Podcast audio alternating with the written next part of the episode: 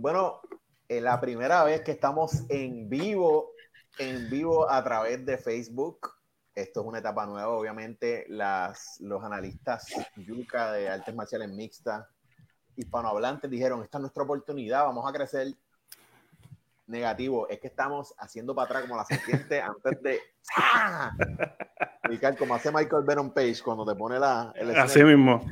Estamos ready y estamos listos para empezar otra vez fuerte. Así que UFC 256, doctor Jared Vázquez, Ángel David Castro del Pugilato y Eric Alexander de Liga Combate. Y aquí estamos en la Cima Fight Club. No tengo mi camisa de la Cima Fight Club porque pues, Porque eres un irresponsable. Eres un irresponsable. Eres un irresponsable. Lo siento. Eres un irresponsable.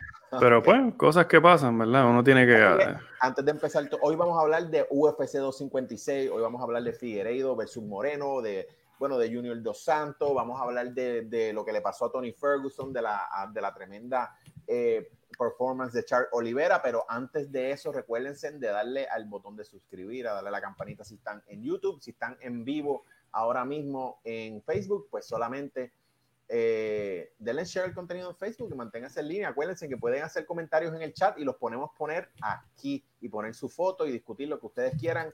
Así que pueden ser parte del, del telecast y pueden ser parte del video que luego se va a pasar a YouTube para que lo disfruten en su posteridad. Así que muchachos, ¿qué hicieron en estas vacaciones de la cima?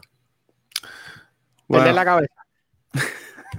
Perder la cabeza. Loco, no tenía computadora, Estuve alrededor de un mes, exactamente un mes y dos días sin subir nada de contenido al canal. Estaba, mira, ya los pelos de los brazos se me estaban cayendo, estaba envejeciendo paulatinamente. Horrible. Fuera de control. Demasiado. haciendo mucho contenido también. Yo vi que tuvo bastantes, eh, bastantes videos, bastantes posts. Eso es bueno. Ahora es que venimos con mucha fuerza porque tienen que acordarse que todos nosotros tenemos nuestros canales individuales. Así que es un proyecto bien complicado, pero venimos con más fuerza ahora que no tenemos que editar. Mira, y tenemos aquí el sistema de hacerlo en vivo. Las excusas siempre van a aparecer. yo, yo me encargaré de que aparezcan excusas. tenemos que, ¿De qué pelea quieren hablar primero, muchachos? Bueno, primero, primero. No, no. ¿Cuál es lo primero? Vamos a decir verdad.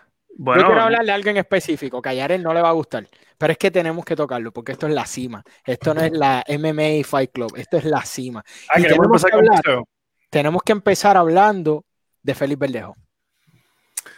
tenemos que hacerlo.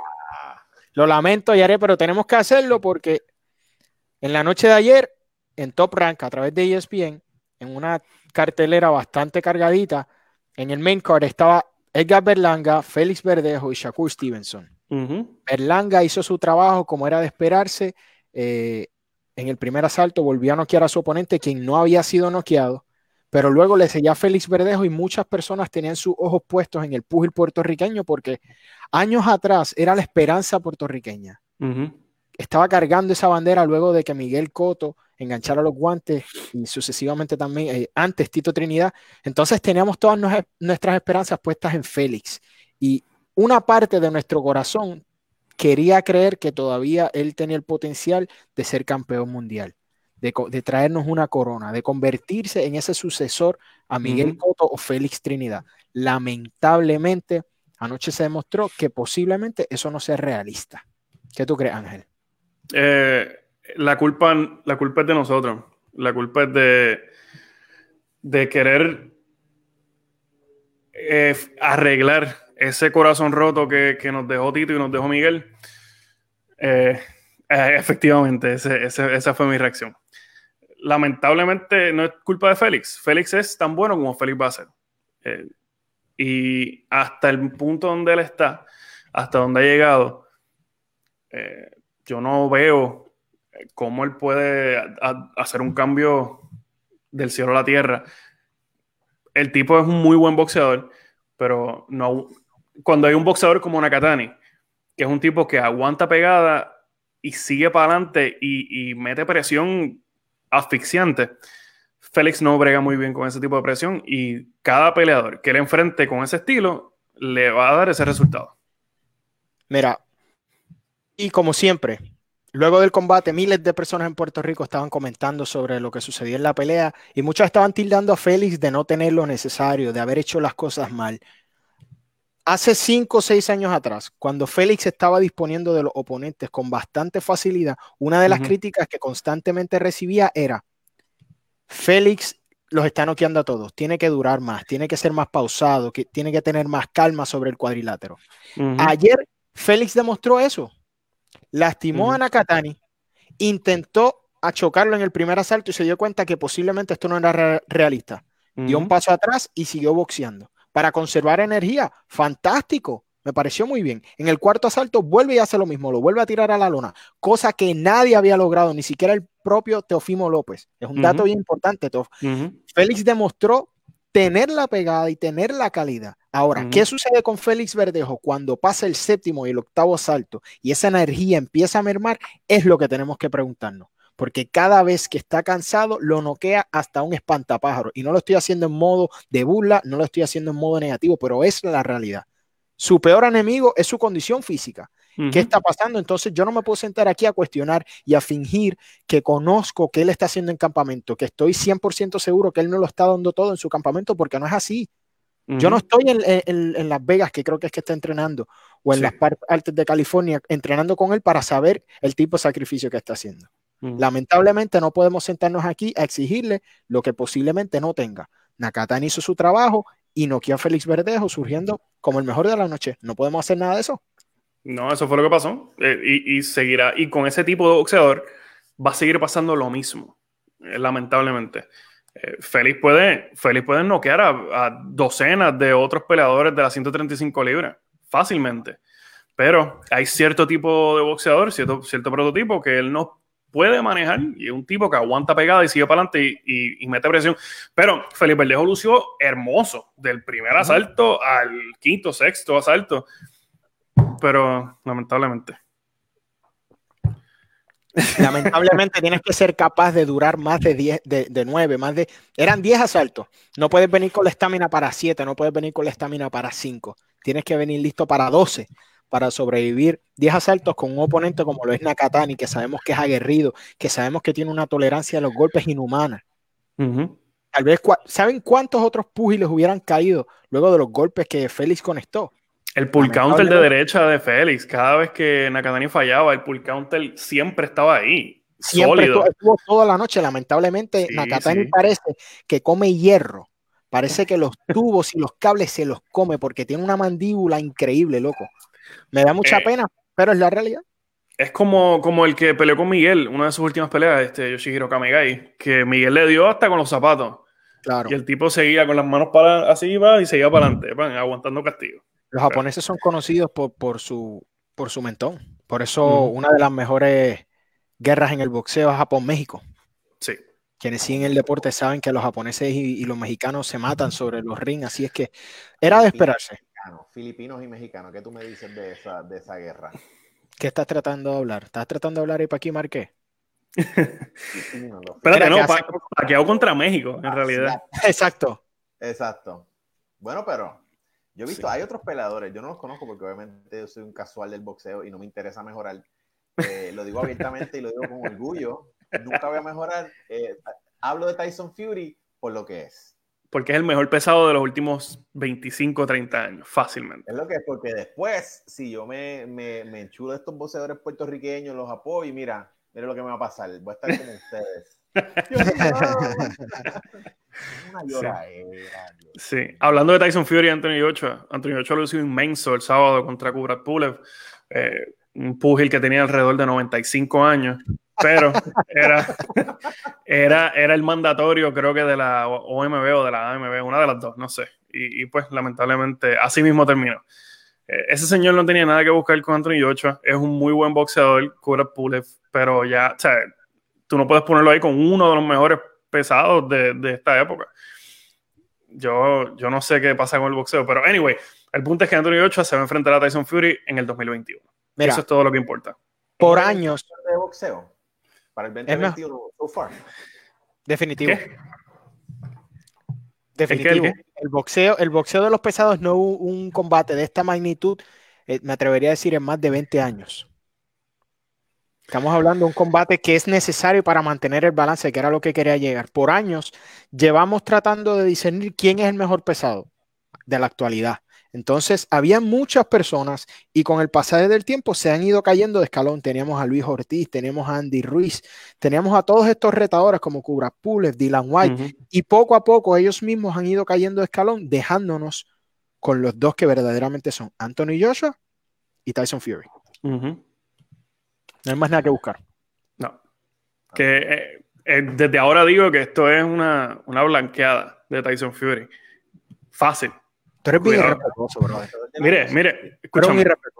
Escúchame, yo no sé, siéndote 100% honesto, si enfrentamos a Anthony Ochoa con Deontay Wilder, yo no sé si Anthony Ochoa le gana a Deontay Wilder. No sé. Pero es que se tienen que enfrentar. Yo no estoy diciendo aquí que, lo que tú dices esté incorrecto. Pero, no podemos enfrentarnos aquí a decir que esto va a suceder porque aquí nadie es pitonizo, hermano. Papi, pues vamos, eh, nosotros vamos a grabar este episodio. Ustedes son las mismas personas se lo voy a recordar todos los episodios, que me dijeron que Merab Divashali iba a barrer el piso con John Dodson. Y lo hizo. ¿Hizo qué? Bueno, espérate, pero ustedes, dos pensaban que José Aldo podía ganarle a Peter Jan y se escocotaron los dos. Y yo dije que Peter Jan ganó. Todavía lo pienso. Pero si ya pasó la pelea, ¿cómo va a pensando lo mismo? Todavía lo pienso. No, creo, creo que el día que se enfrente Tyson Fury y Anthony Ochoa, sin duda, es una victoria de Tyson Fury y relativamente fácil. Bueno, las personas que están viéndonos en vivo pueden comentar si están de acuerdo con el inverbe este. Bueno, pero es que es lo que. Pero ¿cómo Anthony 8 le puede ganar a Tyson Fury? ¿En qué, en qué planeta? Diablo, mira, mira. En algún, planeta se puede. Mira, mira, te queremos porque sigue en Facebook y eres amigo. Yo no he dicho eso. Fue, mira, a la, eh, Eri Alexander fue el que no, es equipo Mera. Tranquilo. Pero es que ustedes son los que se escocotan y se van de boca diciendo cualquier sandez. Mira, esa pelea debe ser fuego. Estamos hablando, eh, Héctor está hablando de Tyson Fury contra... Contra Antonio Ocho. Que tiene que suceder y va a suceder en Wembley Stadium y van a llenar eso como 80 mil personas y las taquillas van a estar por las nubes y nosotros vamos a estar en el colchón de nuestra casa viéndolo. Se, se rumora que lo van a hacer en Abu Dhabi nuevamente. Igual que hicieron la de Anthony Ochoa y, y Andy Pero no, no me hace sentido porque en Abu Dhabi tienen, bueno, a pesar de que en Abu Dhabi acaban de construir un, un, un, venue, pero no creo que sienta sobre 90 mil personas. Que ellos se van a cualquier país, se pueden ir a Francia y llenar el estadio de Francia. Ellos pueden llenar el estadio más grande del mundo si así lo desean. Eso no me hace sentido que se vayan a Abu Dhabi. Obviamente sabemos que los jeques van a estar tirando hasta de, de las refinerías, pero no lo sé. Sí, pero recuerda todavía estamos, estamos en medio del COVID, no sabemos qué va a pasar todavía. So, comprometerse con un número de un número de, fanáticos en un venue, pues es complicado todavía. Ahora vamos a ser realistas. ¿Cuál es la posibilidad de que verdaderamente esto se concrete en tiempos de COVID? Posiblemente a la pelea más lucrativa en los últimos años. Está bien. ¿Tú te arriesgarías a hacerla en tiempos de COVID? Yo trataría de esperar hasta finales de año, a pesar de que no nos conviene como fanáticos, pero desde el punto de un promotor y de una persona que está viendo esto con signos de dólares, yo trataría de empujarla lo más lejano posible a, ver si el mundo vuelve a reabrir, si hay posibilidades de hacer esto un estadio con capacidad completa. Eh, Canelo va a pelear ahora, acá en San Antonio, si no me equivoco, y va a haber cierta cantidad de personas. Yo creo que ese va a ser el, approach de ellos. Eh, va, van a tratar de ir a un venue en el cual se permita cierto tipo de personas, pero yo no sé si es mejor dejar el venue vacío y, darte un tiro en el pie y tirarlo todo por pay-per-view o permitir cierta cantidad de personas para recuperar un poco del gate más el pay-per-view. No sé, no sé cuál es más. Ellos van a permitir, aunque sea una cantidad limitada, obviamente los precios van a ser exorbitantes. Si la cantidad es limitada, los precios van a, equiparar eh, eso.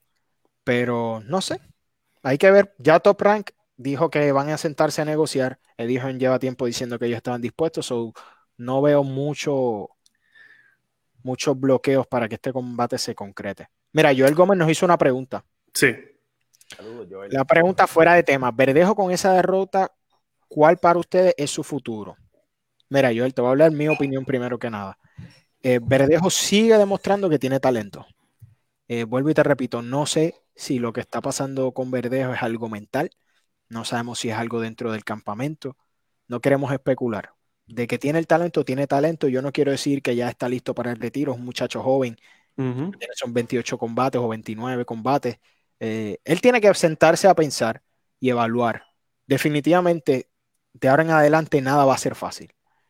La promotora le va a lanzar retos grandes, va a comenzar a tratar de utilizarlo como escalón para prospectos como un nombre reconocido. Está en él volverse lo que llamamos un gatekeeper o reclamar su posición, que nunca es tarde. Nosotros que somos fanáticos también del MMA sabemos que dos derrotas no, no significan tanto en tu carrera si, si así lo deseas, aunque en el, en el boxeo es totalmente diferente. Creo que no estoy listo aquí para decir que él va a ser un campeón mundial, pero pienso que todavía tiene futuro en el boxeo. Yo pienso lo mismo. Yo pienso que hay un montón de peleadores en la 135 que le puede dar candela fácil. Y, y le queda todavía, le, queda todavía perfume. Es cuestión de ajustar. No, no sé, ya un, boxeador como él que ya está completo. Ya este es el boxeador que él va a hacer hasta el día que se retire. Correcto. Es cuestión de añadir cositas y mejorar cositas y ver hasta dónde, y estirar la carrera lo más que pueda sin, sin una cantidad grande de derrotas. Pero con este peleador, como dijimos anteriormente, con un tipo como, como Nagasaki. Nagasaki no, era eh, Nakatani. Eh, Nakatani. Siempre va a tener problemas. Un tipo así que, que, le meta presión, que aguante los golpes, aunque, aunque recibió castigo y se cayó. Pero eh, esta presión no es buena para Félix, por lo menos para este estilo que le está llevando. Estoy de acuerdo. Ya está bueno del boxeo.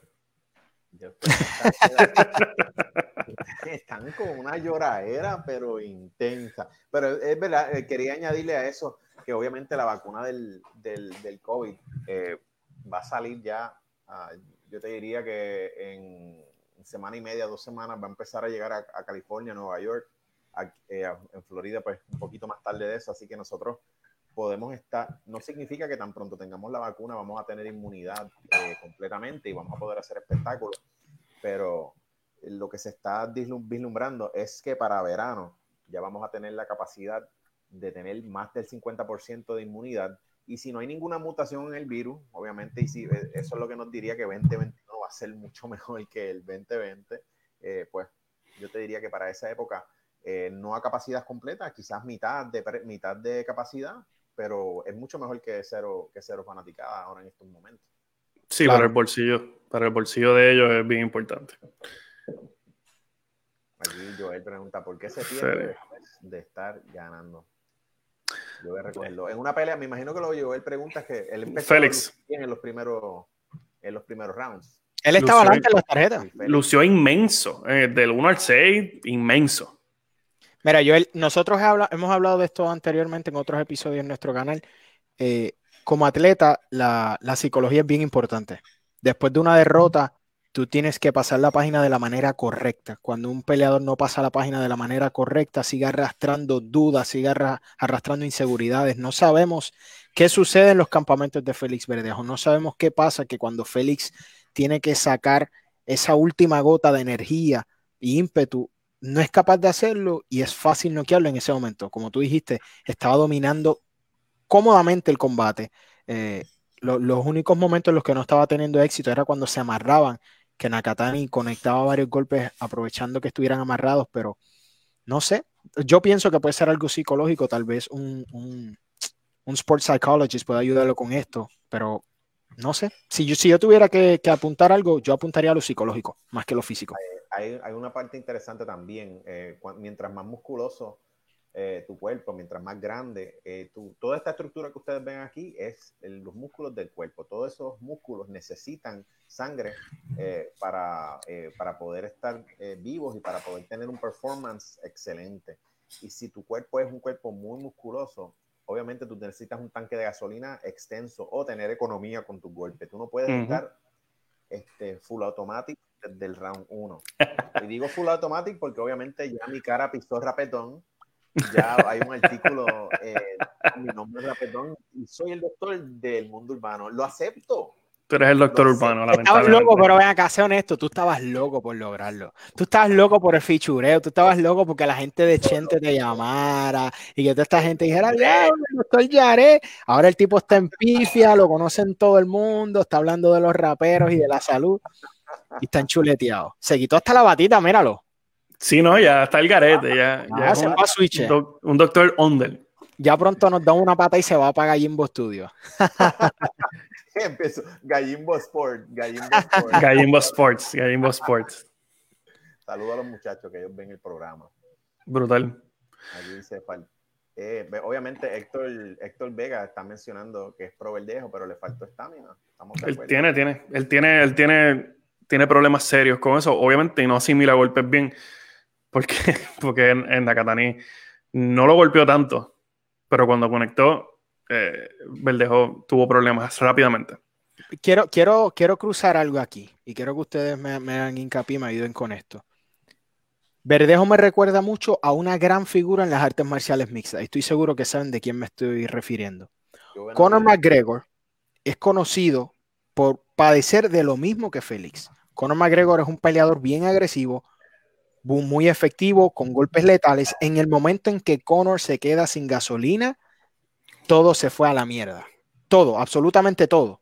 De acuerdo. Ahora, en el segundo combate con Díaz, Conor logró sobrepasar ese momento y él mismo lo ha dicho públicamente que es un espacio dentro de las peleas donde simplemente como que pierde toda la energía, pero en el momento en que logra sobrepasarlo, se reincorpora. ¿Podrá Félix Verdejo encontrar la manera de sobrepasar ese momento en sus peleas y volver a reincorporarse? O tal vez no tiene la capacidad de hacerlo.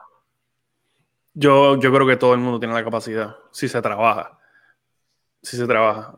Pero el, en realidad, eh, McGregor, mira, mira si es tanto el problema de McGregor con el cardio que McGregor se inventó un sistema que se llama McGregor Fast, el logo que ustedes están viendo encima de la pantalla.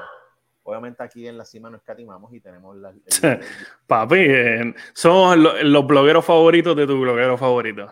Exactamente. Este, y si no, y si no, pregúntale a Chente, mira aquí. está. Ah, mira, lo tenía listo, te estoy diciendo. Te estoy diciendo, él lo tenía listo. Lo tenía puede Pautoso, ser. pautoso, pautoso. No puede ser. Él tenía el arte listo para enseñarlo. Qué crack. Bueno, pero es que Obviamente saben que estoy junto a figuras importantes como Arcángel. No, muchacho. Seguramente, pues estaremos trabajando un, un álbum con Erika Sander también. Brother, Así que cállate, porque te voy a meter en ese mundo, brother. No, no, no. no. por favor, no, por favor. Digo, pero tenemos que darle cariño al, al corillo urbano Claro, porque claro, sí. Un abrazo. Ellos son fanáticos. Joel de- pregunta si tenemos algún prospecto como Tito Trinidad o Miguel Coto. Ok, aquí vamos a ser muy cuidadosos. Yo te voy a decir un nombre, Joel, pero tenemos que tomarlo con, con pinzas. Puerto Rico ahora mismo tiene dos personas que se están desarrollando y están haciéndose de nombre dentro del boxeo profesional. Voy a empezar con el más joven, que es Sander Sayas. Un joven que apenas tiene, si no me equivoco, 18 años. Es un pibe todavía. Pero ya dio sus primeros pasos en el profesionalismo y está luciendo muy bien y está entrenando con personas de gran nivel, como lo es eh, Daniel Jacobs y otras personas más. Ahora, como dice Lawrence García, tenemos a Edgar Berlanga. Edgar Berlanga pega como troc. Y eso ya está 100% demostrado. 16 victorias, 16 knockouts en el primer asalto. Ahora, ¿por qué te digo que tenemos que tomarlo con pinza? Porque en el máximo nivel, en las 168 libras, que es donde está haciendo campaña Edgar Berlanga, el campeón es este Callum Smith, quien va a enfrentar a, a Canelo Álvarez. Está también eh, eh, Jaime Munguía. Plant. Caleb Plant. Está ahí Caleb. Plant, gente súper talentosa, gente que estamos 100% seguros que de salir del primer asalto le van a dar un problema serio a Berlanga. ¿Por qué quiero tomarlo con pinza? Hasta que yo no vea a Edgar Berlanga salir del primer asalto y demostrarme más cualidades, yo no estoy listo para poner ese sello como el prox- la próxima estrella puertorriqueña sobre él. Yo necesito ver lo que él tiene que hacer. ¿Recuerdan los días de Juanma? ¿Recuerdan cuando Juanma nos volvía locos noqueando mexicano tras mexicano en el primer asalto? Y de repente se topó con un Orlando salido que le hizo la vida de cuadritos y nunca más fue el mismo. Entonces yo no quiero hacer lo mismo con Sander Sayas, no quiero hacer lo mismo con Edgar Berlanga. Por el momento me estoy disfrutando sus combates. Pega durísimo. Lo que le pongan de frente tiene serios problemas. Ahora, ¿es la próxima estrella? No lo sé. Aquí en la historia del boxeo de Puerto Rico, obviamente queremos eh, revivir los días de Tito y eso nunca va a pasar. Los días de, Tito no van a regresar. Eh, por lo menos esa titomanía no se repite porque fue un evento único. Eh, fue una mezcla de muchas cosas. Y un tipo con unas habilidades únicas que nunca hemos visto. Un tipo que pegaba de principio a fin, que podía correr maratones si quería, tenía los pulmones para hacer lo que le diera la gana. Era un tipo único. Y eso no va a volver. Vamos a ver otras cosas. Por ejemplo, Miguel era un boxeador bien fino que en las 40 y 47 pegaba. Y eventualmente pues subió de peso y qué sé yo, y, hizo sus peleas y cuadró la caja. Pero Miguel fue un fenómeno diferente, muy bueno, pero diferente. Aquí la constante siempre ha sido, desde que Miguel se retiró, antes de Miguel, antes de Miguel retirarse, Amanda Serrano era campeona, se retira, Amanda Serrano todavía era campeona, subió Felipe Verdejo, se cayó Felipe Verdejo, Amanda Serrano todavía era campeona, sigue subiendo Sander Saya, sube Berlanga y Amanda Serrano todavía es campeona. El, la única constante en el boxeo puertorriqueño de los últimos 10 años se llama Amanda Riel Serrano. Eh, esto de prospecto, hasta el día que se prueben los muchachos con gente que, que, les dé problemas, con gente que salgan del primer asalto y los compliquen. Hasta que ese día llegue, yo no me enamoro de ninguno. Oye, ¿crees que, hay algún tipo de... Y me gustaría que Lawrence, que yo, nos está viendo y yo sé que conoce del tema, me diga si él cree que el machismo tiene algo que ver en esto. Nosotros en múltiples ocasiones... Ser élite no tiene género. Ser élite no tiene género. En múltiples ocasiones nosotros lo hemos discutido en el programa. Eh, Puerto Rico sigue buscando, sigue buscando la próxima estrella. Y tenemos a Amanda Serrano que lo ha hecho todo en el boxeo. Tiene récord mundial como la mujer con más títulos en más divisiones. Defensa, sigue capturando títulos, sigue haciéndolo todo. ¿Por qué no se menciona? Quiero saber qué me dicen ustedes y si ustedes creen que el machismo tiene algo que ver en esto. Eh, yo creo que la culpa también es del boxeo. El boxeo no le da plataforma a las muchachas. Sí, Tito, Tito solo hay uno, Lorenz. Tienes toda la razón. ¿Y esto? ¿Qué, ¿Qué, tú crees de eso? Tito, yo creo, y esto lo hemos hablado anteriormente, y a mi entender, el ser humano más querido, eh, que esté vivo o, que haya pasado mejor vida, de toda de la historia de Puerto Rico, el ser humano más querido es Félix Tito Trinidad olvídate de Marc Anthony, olvídate de Ricky Martin, olvídate de Pedro Albizu Campo, que, que, lo queremos mucho, pero todas esas figuras de, de la historia, de la política, de, de, del pop, de lo que sea, Félix Tito Trinidad es el hijo de Puerto Rico más querido. Eh, donde quiera que vaya, a donde quiera que, que esté, Félix Tito Trinidad. Ahora, como hemos dicho anteriormente, si, si hay un evento en el Choliseo, de lo que sea, de música, whatever, y llaman a Tito a la tarima y lo ponen en la tarima, eso se convierte en el Tito Show se acabó. Estoy de acuerdo. Tito, Tito tiene una liga propia en nuestro país.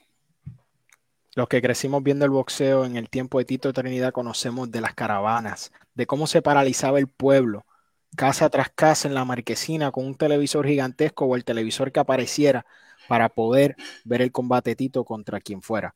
Eh, es un fenómeno distinto y estoy de acuerdo contigo Ángel que llevamos muchos años buscando el sucesor cuando no, no existe. en, Panamá, en Panamá no existe otro Roberto Durán, no existe otro Floyd Mayweather. Inclusive Floyd Mayweather, Pernell Whitaker, eh, Sugar Ray Leonard son peleadores distintos. No podemos seguir tratando de llenar los zapatos de uno porque Tito era un ente completo, era un boxeador, era una personalidad. Miguel Cotto fue algo distinto y si Edgar Berlanga va a hacer algo, será Edgar Berlanga. Si va a ser Sander Sayas, será Sander Sayas. Pero tenemos que parar ya ese, coño, tenemos que llenar los zapatos de Tito. ¿Quién es el próximo? Le hemos hecho daño a los muchachos y a las muchachas también. Le hemos hecho daño a todos. Estoy de acuerdo. Son, fenómenos de, eh, básicamente, de, peleadores que son de generación, tú sabes, de, no, y no podemos esperar eso, tenemos que eh, desarrollar los peleadores y ahora está, ahora yo creo que ustedes pueden estar de acuerdo, eh, el, juego, el juego de la publicidad está más complicado todavía. Porque hay ridículo, ridículo. Hay, hay montones de cosas que hay que preocuparse. No, es una época distinta. Es una época distinta y a lo que voy es que esto yo lo estuve hablando con Dr. Boxing hace unos, unos meses atrás. ¿Cuándo, en qué época tú sabías y le dabas importancia a un prospecto que tenía ocho victorias? ¿Cuándo? Está bien que sean boricuas y está todo chévere, pero nosotros supimos de Sander Saya hace dos años, ¿verdad? Algo así, cuando filmó con Top Rank a los 17 años. Coño, es, innecesario. El tenemos, muchacho que darle tiempo, tenemos que darle tiempo de desarrollo. Claro. Y, es eso. Eh, no estamos acostumbrados a tener épocas malas dentro del boxeo. Mira, buscamos llenar espacio en vez de darle crédito a quien se lo merece. Eso mismo es. Eso mismo es, Puerto Rico tiene una gran cepa, tiene una buena escuela de boxeo y hay, hay generaciones, brother. Van a haber momentos en los que vamos a estar dominando el deporte y van a haber momentos en los que no. Tenemos que tomar en cuenta el tamaño de nuestro país, la cantidad de personas en nuestro país. Nosotros competimos a nivel mundial con países como los Estados Unidos, como México, que nos triplican en, cantidad de personas. Entonces, tenemos que ser realistas. Tenemos que darle tiempo a los chicos a que se desarrollen. Y para hablar claro, nosotros tuvimos un campeón en cada peso antes que México, para que se coman esa con pique y limón. Ilústralo, ilústralo. Puerto Rico tuvo un campeón en cada peso antes que México. Lo que, obviamente, nuestro campeón pesado fue John Ruiz, que es de padres boricuas y whatever, y, esa es la discusión que siempre va a haber, pero él, él se identificaba como boricua, al igual que Andy. Andy fue el primer pesado de México y él es nacido en, Estados Unidos, criado en Estados Unidos, pero lleva su bandera a todos lados. siempre van a haber récords, siempre van a haber generaciones. Lamentablemente estamos atravesando posiblemente uno de los, nuestros peores momentos en el deporte.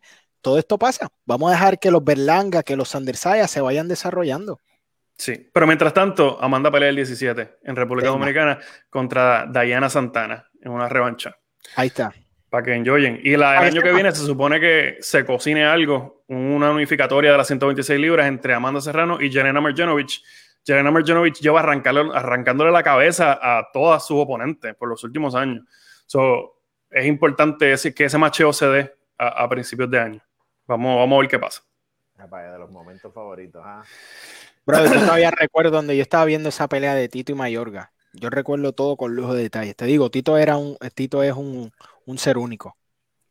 Y ese era el Tito ya que, pues que ya había perdido lamentablemente su invicto y regresó con, con Mayorga. Que ahora mismo Mayorga no está bien. Digo, está, se está recuperando, según lo que he visto en diferentes blogs de boxeo. Eh, tuvo un problema serio de adicción, pero ya está, está recibiendo tratamiento y está mejorando. Que era bastante fanfarrón y, y los boricuas lo llevamos a odiar un tiempo cuando peleó con Tito y peleó con Miguel, pero todos somos parte de la misma familia de, los combates y queremos que él esté bien. Claro que sí, claro que sí. Marcó, marcó una generación y era un personaje también único en su, en su época. Sí. Bueno, vamos al MMA.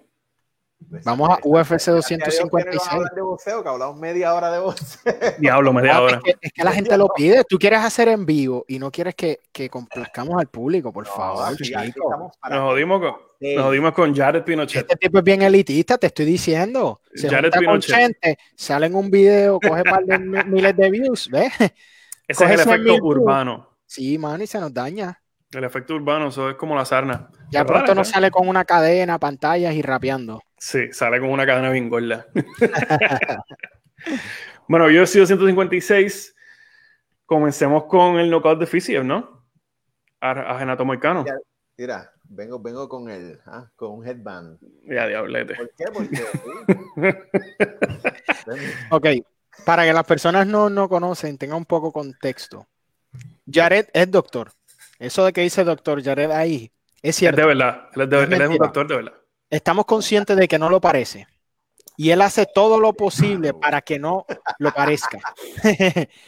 Pero sí es doctor. Así que si tienen preguntitas deportivas sobre lesiones, también las pueden someter aquí abajo.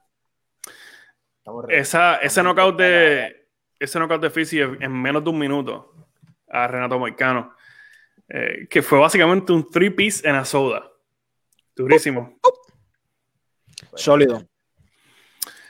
Una división complicada, las 155 libras. Renato Moicano había estado en todos lugares, lo había visto, él lo ha visto todo para un tipo que tiene menos de 20 peleas, pero hemos escuchado el nombre de Renato Moicano por, muchos años.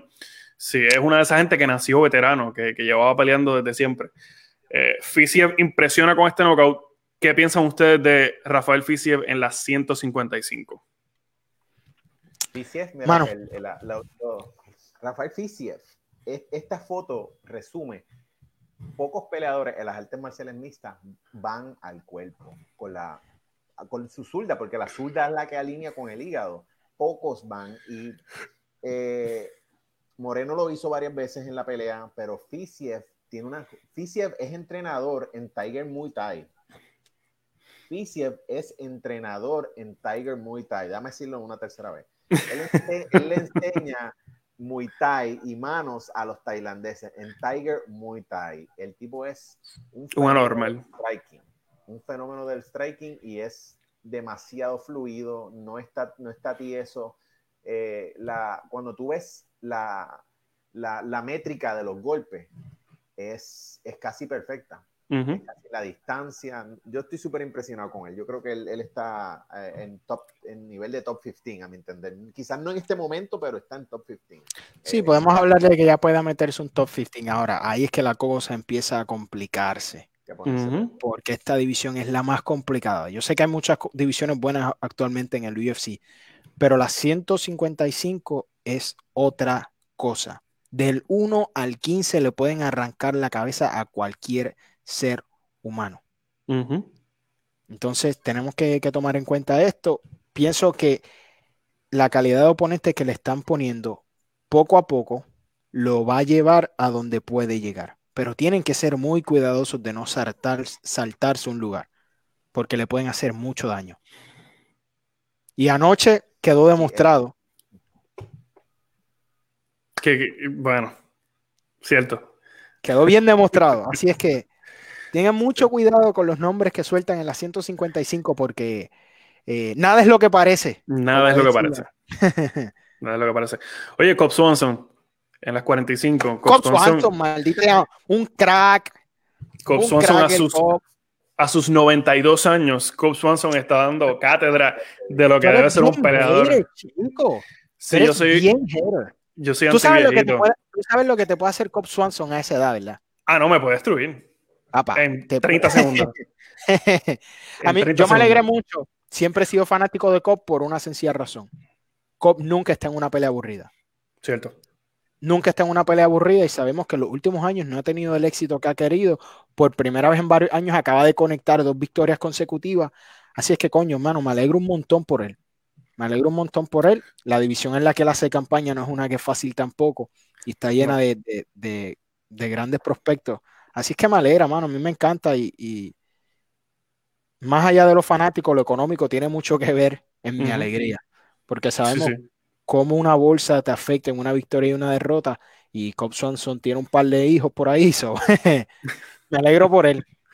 Sí, Cobb Swanson, una, una de sus primeras peleas, creo que su pelea número 9 o número 10 fue contra James Polver en el 2007. Imagínate, después Josie Aldo, Chad Méndez, Ricardo Lama, Ross Pearson, Charles Oliveira le ganó, de hecho, a Charles Oliveira.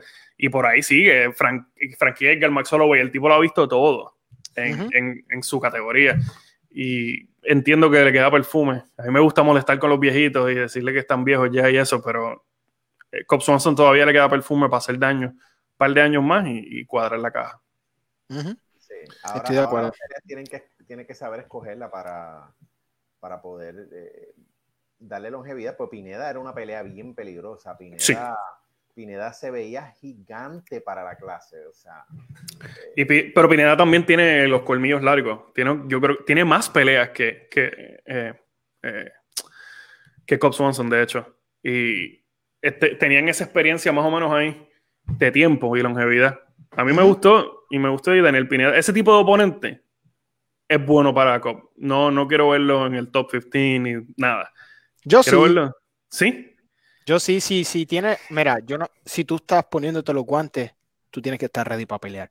Y a pesar de que yo soy fanático, yo, yo quiero verte enfrentar a lo mejor que tú puedes enfrentar y tratar de lograr lo máximo que puedas lograr. Y yo pienso que Cobb Swanson puede tener un spot dentro del top 15.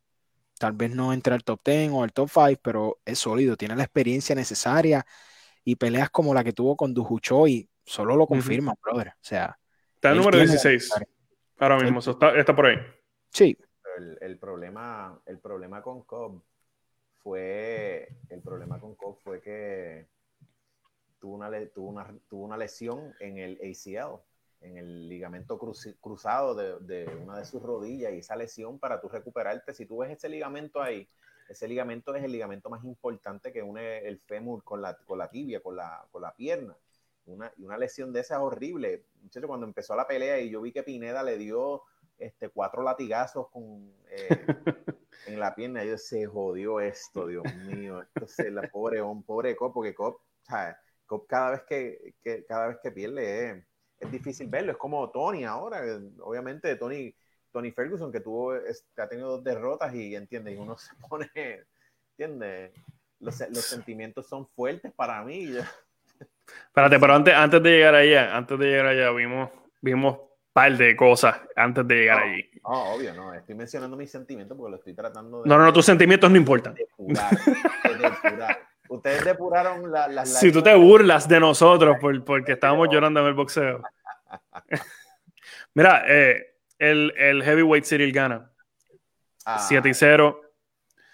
Mm, tal vez. controversia. Bueno, pero es que. Hablar de Cyril Gane sin hablar de la controversia. Y quería fue con esto para traer evidencia.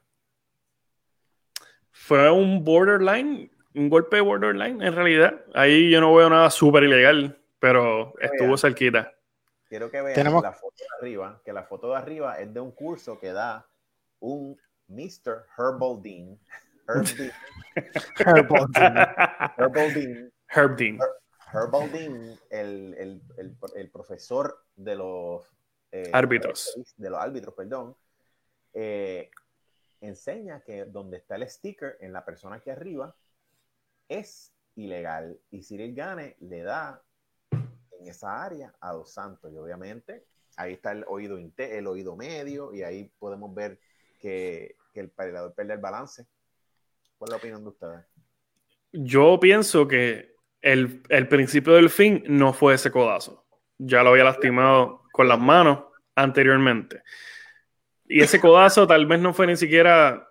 Fue, o sea, no, fue, no fue tirado con esa intención, obviamente. Lo ves que Junior Dos Santos se movió. No se va a quedar ahí para que le den.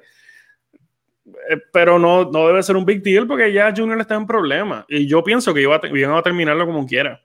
Pronto. ¿Qué ustedes creen?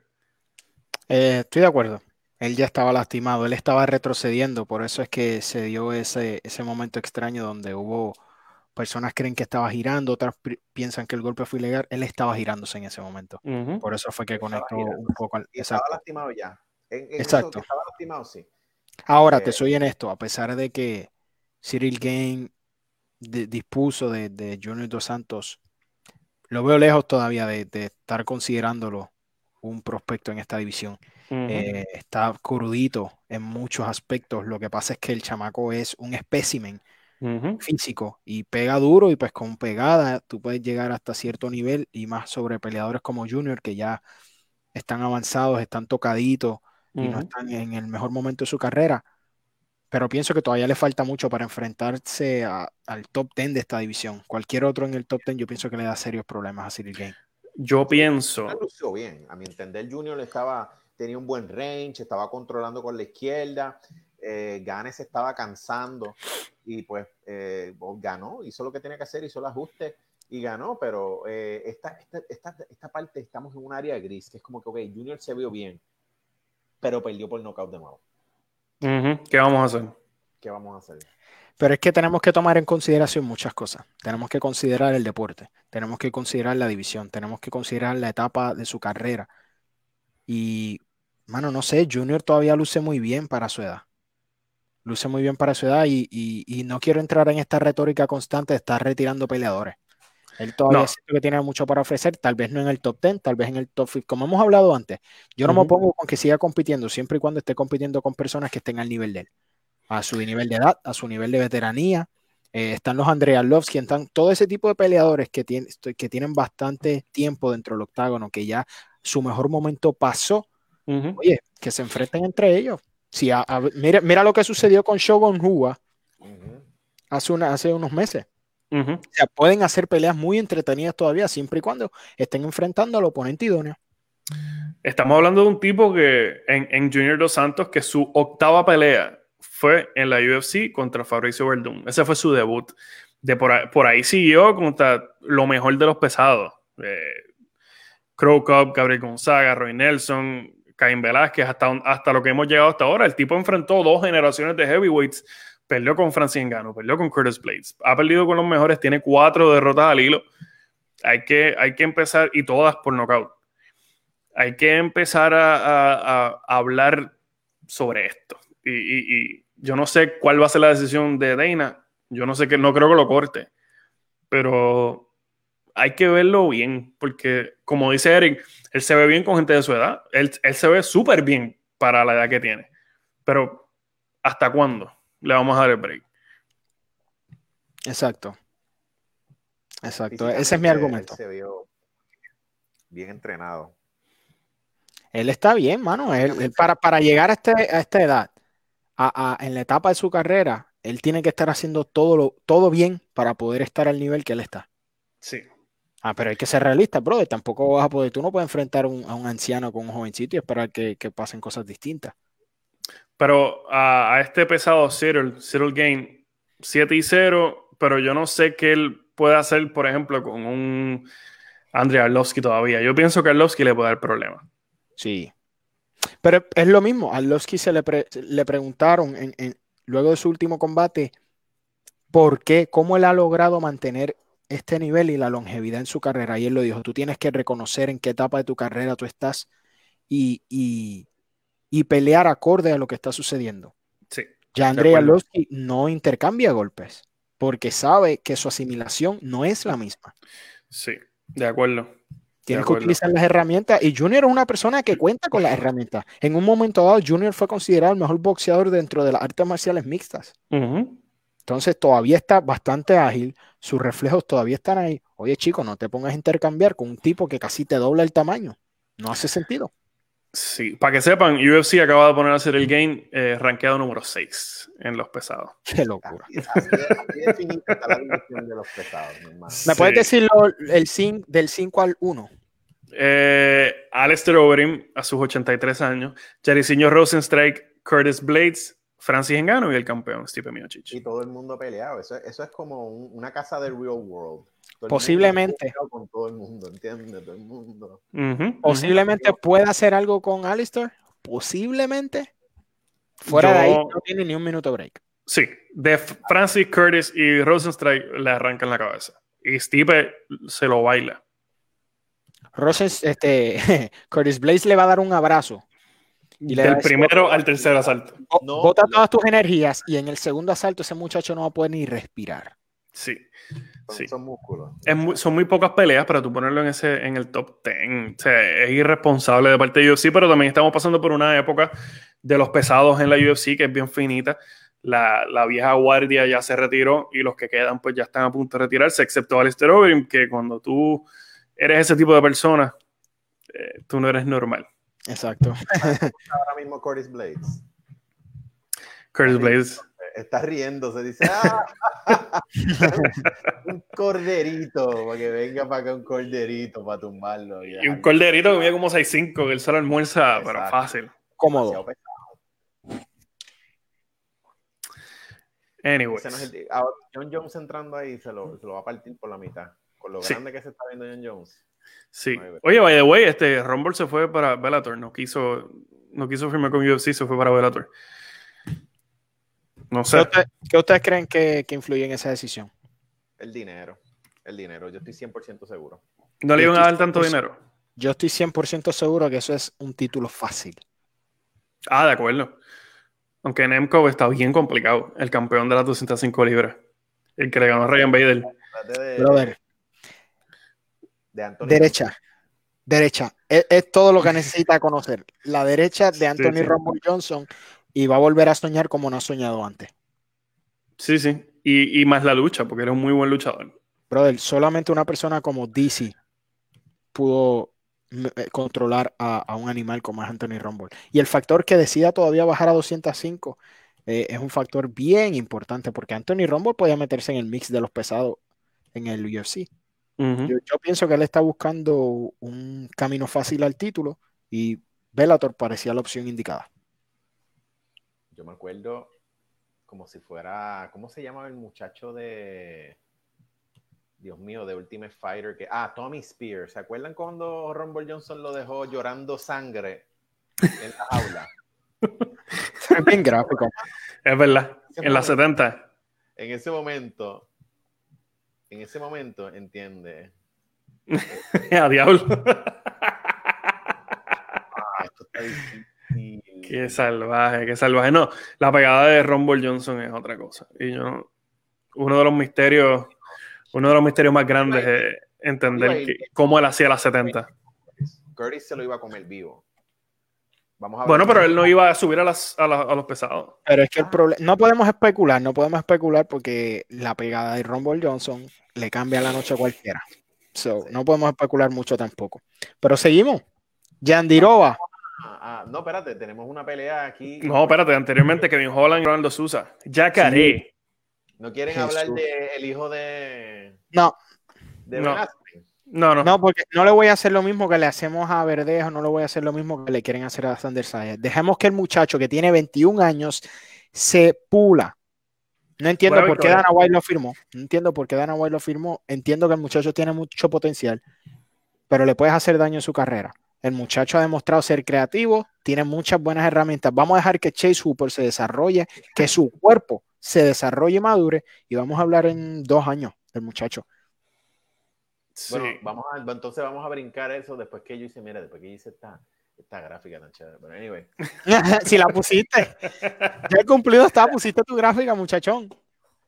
Kevin Holland es. Kevin Holland Es un normal. está complicado.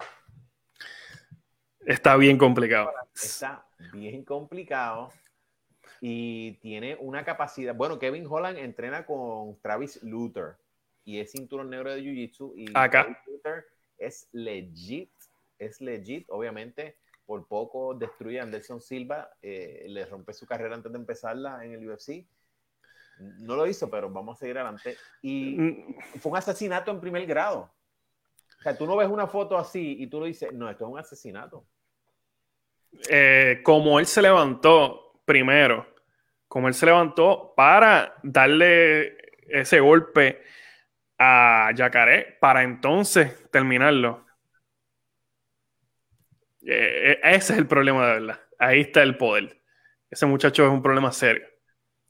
El muchacho es bueno. El muchacho es bueno.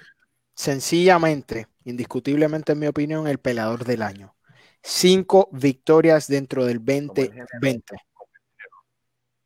Dentro de un año complicado, Yo creo que sí. por sí, por sí solo, el año es complicado, ¿no? No hay fanaticada, eh, lo cuidadoso que hay que ser en los entrenamientos. Muchas personas no pueden ir a un gimnasio, muchas personas se están encargando de su acondicionamiento físico por su cuenta. Este muchacho ha acumulado cinco victorias consecutivas en las 185 libras y está cerrando el año noqueando a Yacaré Sousa, quien hasta hace un tiempo era un retador legítimo al título. Ujú. Chacho, es un statement serio. Sí, yo creo que en la conversación antes, de, ano- antes del sábado por la noche, entiendo que el, el, el peleador del año pensábamos que iba a ser Hamza Chimaev. Según ustedes. No, Sí, No. no es mi opinión. Ok. yo creo La calidad de oponentes influye mucho en eso. Hamzat es especial, pero tenemos que tomar en cuenta la calidad de oponentes. O sea, nadie, nadie en el, en el récord ahora mismo de Hamzat es, es algo sobresaliente. Kevin Holland debuta, debuta ante Contra Thiago Thiago Santos. Marqueta. O sea, brother, Un asesino. es un loco.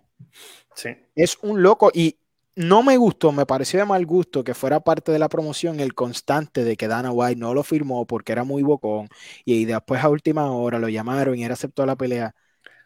El muchacho tiene su estilo, pero me hace gustó. lo que tiene que hacer. Me gustó, me gustó eso. Me gustó que se vacilaron el hecho de que es un bocón y que no se calle la boca. Y lo demostró durante la pelea con Yacaré, eh, hablando ñoña, mientras, mientras Yacaré lo tenía en el suelo. Que en- en- si hay un lugar donde tú te vas a quedar calladito, es cuando Yacaré te tiene en el suelo, porque es como estar en el océano con un tiburón. Pero pues, eh, el hombre es especial, él es otra cosa. Y me gusta que, que sea así, que sea como. A mí me encanta su personalidad. A mí me encanta su personalidad y cómo lo, lo traduce en el octágono. De la misma manera que el tipo se expresa, así mismo pelea. A él le vale absolutamente mierda tus credenciales dentro del octágono, brother. Ah, tú eres un quinto Dan cinta negra. Como, con mi cinta blanca, yo voy a hacer lo que me dé la gana contigo. E, eso es lo que me encanta, me da un, breve recuerdo de los hermanos Díaz. ¿No? Utiliza mucho el Stockton Slap de ellos y él lo dice abiertamente. Me gusta eso, pero el muchacho puede, puede hacer lo que dice dentro del octágono. Y lo que hizo con Yacaré Sosa fue un, statement bien serio, bien serio. De acuerdo, de acuerdo. Quiero verlo con. Digo, él, él, hizo un challenge a Hamza Chimaev. ¿Se dará esa pelea en la 85? No, no en una semana como él la quiere. Bueno, pero es que Hamza estaba ready. Hamza estaba ready. Estaba. No es lo mismo estar y, estar y estabas. No es lo mismo estar ready y ver esa pelea de repente y, tú, y ver esta foto publicada en, en las redes cuando tú te conectas a internet y tú dices. Míralo ahí. ¿Por qué no hace sentido? ¿Cómo se amargó ese muchacho? Hamza está a punto de pelear con el número qué de la división? En la 170, el número 2, el número 1. Eh, eh, entre los primeros tres. Entonces, ¿para, para qué te vas a arriesgar con Kevin Holland, que está luciendo bien y está haciendo su nombre, pero vamos, no es Leon Edwards? Entonces, una derrota, a pesar de que son divisiones distintas, una derrota le resta bastante al tren de Hamzat. no, no hace sentido en mi opinión, no sé. Lo sacaron porque estaba lesionado. No lo encuentro acá en el ranking. Eso dijo, mira, eso fue lo que dijo Hamzat. ¿Él ha hecho alguna expresión pública? No creo. Siempre, él siempre ronca. Él siempre ronca. A mí me gustaría, porque él dice que él dice anybody, buddy, just give me 10 minutes, I'll go. Pues vamos a verlo, vamos a ver si es verdad. En dos semanas. y Corey negativo. no, se va a no se va a tirar. Ningún, ningún tipo de expresión hasta el momento de No, no he hecho ninguna. Bueno, luego de que vimos a, a, Kevin Holland arrancarle la cabeza al señor Sousa, vimos lo que todos esperábamos que iba a ser una, una, un grappling match, ¿no? Una guerra de Jiu-Jitsu entre Mackenzie Dern y Virna Yandirova, que maldita sea DC diciendo Yandirova, es un disparate. Todos. Es Virna Yandirova. Eh, pero esto, esto, esto fue lo que, por lo menos yo no esperaba que iba a ser una guerra en los pies, y, eso fue lo que fue. Mackenzie Dern contra Virna Yandirova fue una batalla, eh, una guerra en los pies. Tremenda pelea. Entretenida, súper entretenida. Eh, quiero hacer hincapié en que a veces los comentaristas se escrachan y ayer constantemente decían que el nivel del boxeo de Mackenzie Dern era world class cuando está lejos de serlo. Suave, suave, exacto. Se, escocó tan rápidamente de que ha mejorado, ha mejorado significativamente con su striking. Claro. Pero está todavía bien lejos. ¿Ustedes ven algo diferente en el cuerpo de Mackenzie Dern? Desde que desde su embarazo puede marcar el peso con facilidad, algo que no podía hacer antes. Qué loco cómo es el cuerpo, ¿no? Qué cosa increíble, brother. Ella hizo el peso. Le costaba. Y se ve, le costaba y, y, se ve y se ve slim, se ve que está eh, que tiene mucho mucho cardiovascular. Eh, Yandirova está difícil, brother. ¿Cómo, ¿Cómo, yo le explico a alguien que Mackenzie Dern venció a Gaby García en grappling? ¿Cómo yo les puedo explicar eso a alguien? a nadie. es imposible. Para la gente que no conoce, que los que están viendo este video ahora mismo, eh, Gaby García si Yarek consigue pues una foto lo va a poner. Pero Gaby García en el mundo del jiu-jitsu, en el mundo del grappling, eh, literalmente era un monstruo, era una mujer enorme. Yo no recuerdo, medía como 6'2 o 6'3 y pesaba más de 250 libras fácilmente. Y Mackenzie Dern, quien ahora mismo pelea en la UFC en la 115, le ganó a Gaby García, mírenla ahí. Gaby García es el regalo de Dios al mundo del jiu-jitsu. ¿Cómo es posible, brother? Yo no tengo idea, pero lo hizo. Increíble. Es que también la genética, Mackenzie Dern, eso está en la sangre. Pero esa pelea estuvo fuera de control y fue una guerra. Pero ganó, ganó quien tenía que ganar. Sí. Sí, ella hizo, o sea, los primeros asaltos ella dominó con más claridad. Ya y en la... cerrando el combate, pues fue que se, que se puso más cercano el combate, pero pienso que ella ganó. Sí, ella estuvo, ella está rankeada número 11, según lo que veo, 10, 11, algo así. Era 10 y 11. Sí, ahora la 115, que son las 115 de las muchachas, que es una, si no es la categoría más apretada ahora mismo de la UFC, es una de ellas. Hay talento ahí y hay, hay chance para que eh, Mackenzie se escocote antes de llegar al campeonato. A ella le están llevando la carrera muy bien. A ella no la han apresurado a pesar de que su jiu-jitsu es el mejor de la división. Desde el momento en que ella entró a esa división, ella se convirtió en la mejor grappler de esa división a pesar de que su ranking no lo diga. A ella simplemente han tratado de desarrollarlo un poco más en los otros aspectos de su, de su striking para poder balancearlo un poco más en el momento en que enfrenta a los mejores, pero ¿sabes qué? En cualquier momento un leg lock y se acabó la noche. Sí. No tiene miedo a, jalar, guardia. Pero que va a tener miedo, loco, si es donde se siente cómoda. Es como un pez volver al agua, loco. Es que ganar la Gaby García, ya con eso. es una cosa ridícula. Ver la facilidad con la que ella te lleva al suelo y que mis respetos a Vina Yandiró, que pudo evitar cualquier intento serio de ella de, una sumisión. Así es que también demuestra su, alto nivel en su grappling. Claro, porque Yandirova tiene su, su pedigrí en, Jiu-Jitsu también. Eh, a todos se la dimos a Mackenzie Dern desde el principio porque es world class, pero Yandirova no está tan lejos. Claro que no. Y a mí me encanta Yandirova cuando entró con ese sombrerito extraño, ese gimmick que ella usa, a mí me encanta también. Yandirova es una persona que si tú buscas peleador en el diccionario, sale Yandirova. Sí. en la cuestelar, Charles Oliveira contra Tony Ferguson, la primera pelea de Tony Ferguson luego de que eh, Justin Gagey le arrancara el corazón y lució como un tipo que le arrancaron el corazón. ¿Qué ustedes creen? Yo te voy a decir una cosa.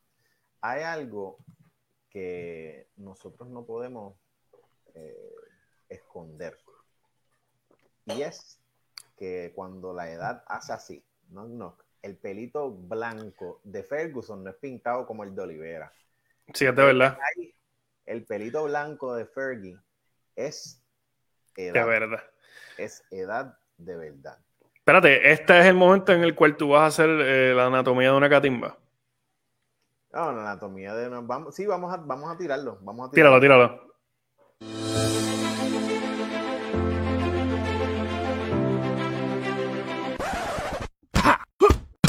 Anatomía de una catimba con el doctor Nube Negra.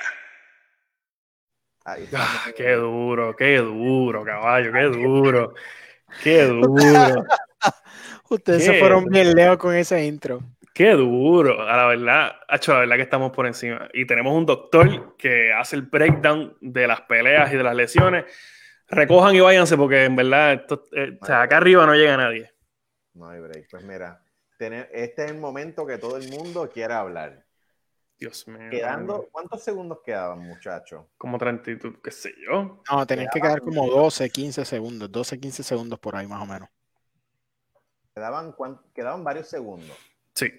Y el señor, eh, el señor Olivera decide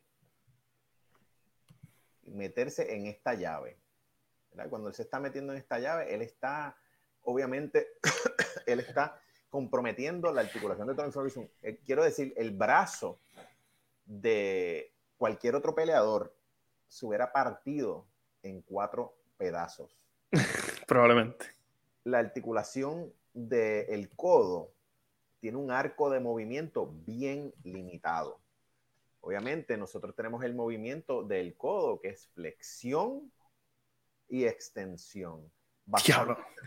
Nosotros tenemos animaciones y todo de la lesión. Ah, no, nosotros estamos por encima. Que papi, tú estás hablando con la Cima Fight Club, no estás hablando con.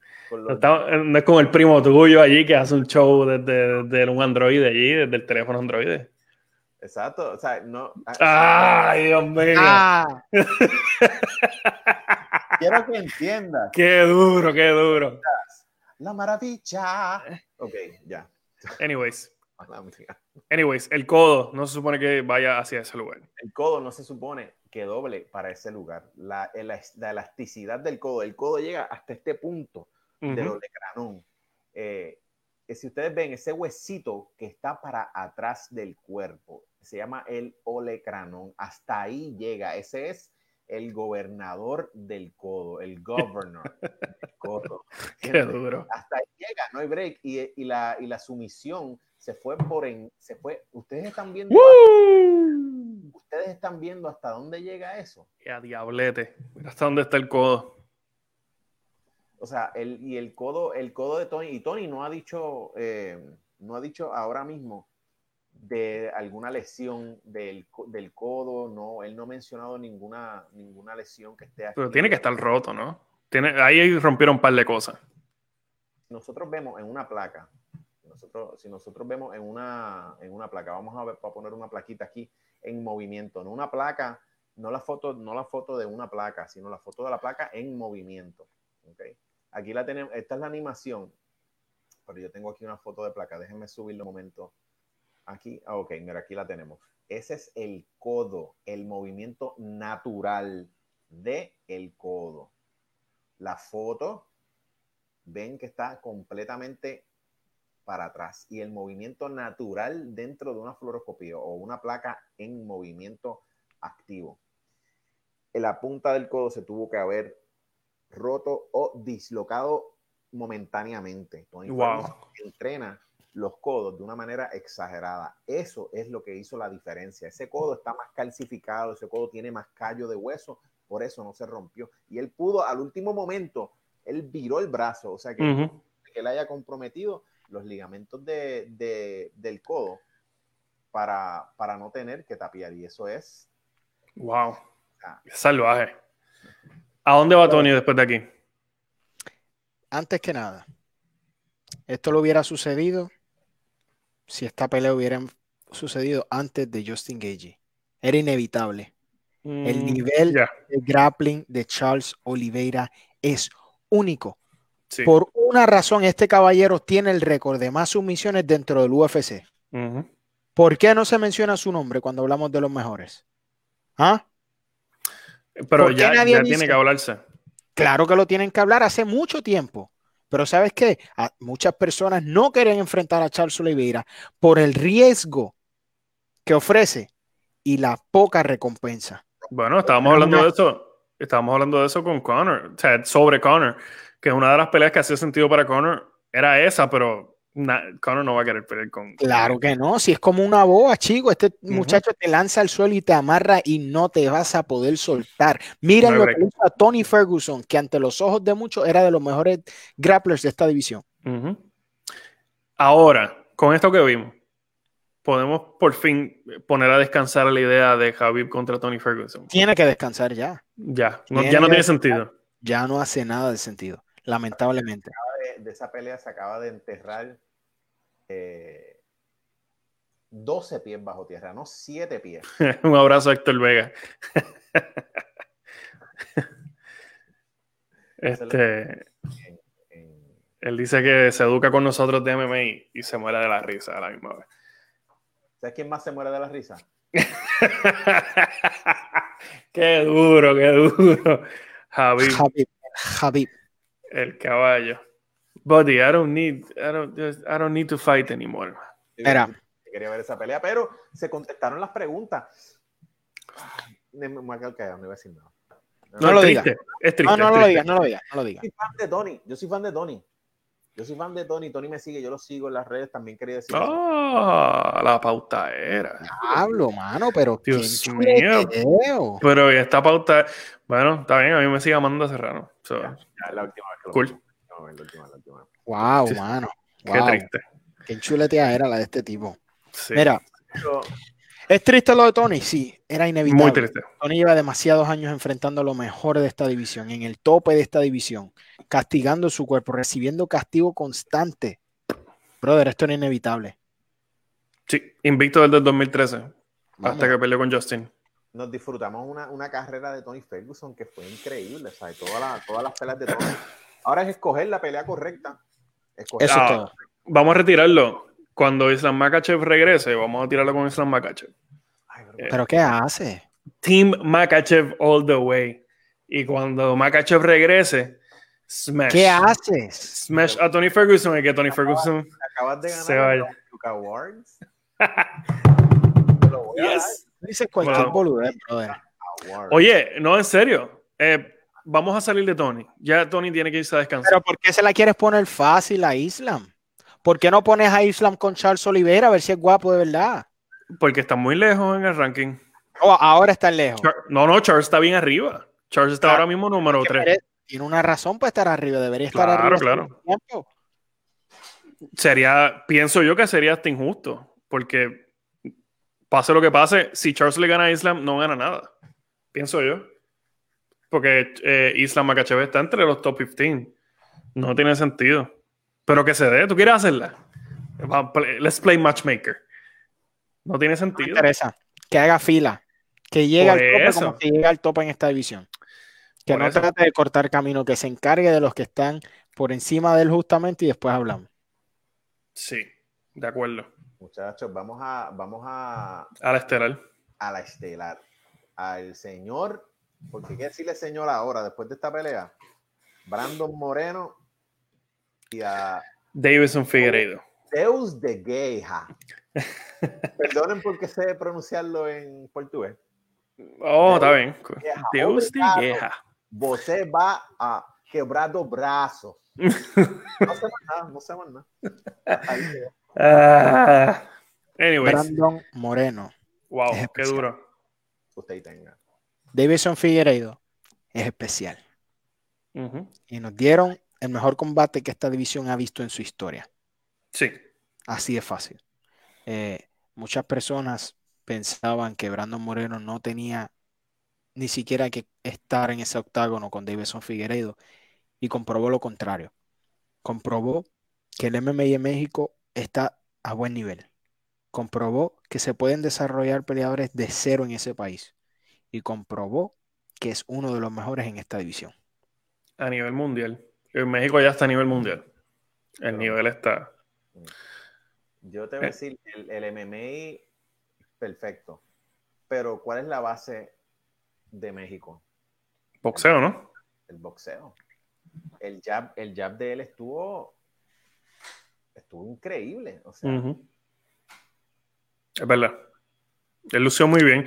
Ya yo estaba listo. Ayer yo, como le dije a ustedes en el chat, yo pensaba que Figueiredo iba a destruir a Brandon Moreno, como hizo con los demás. Y ya yo estaba listo pues para consagrarlo como, uno de mis peleadores favoritos y uno de los peleadores más dominantes de, de, estos, de este año y de esta división. Pero Brandon Moreno tenía otros planes.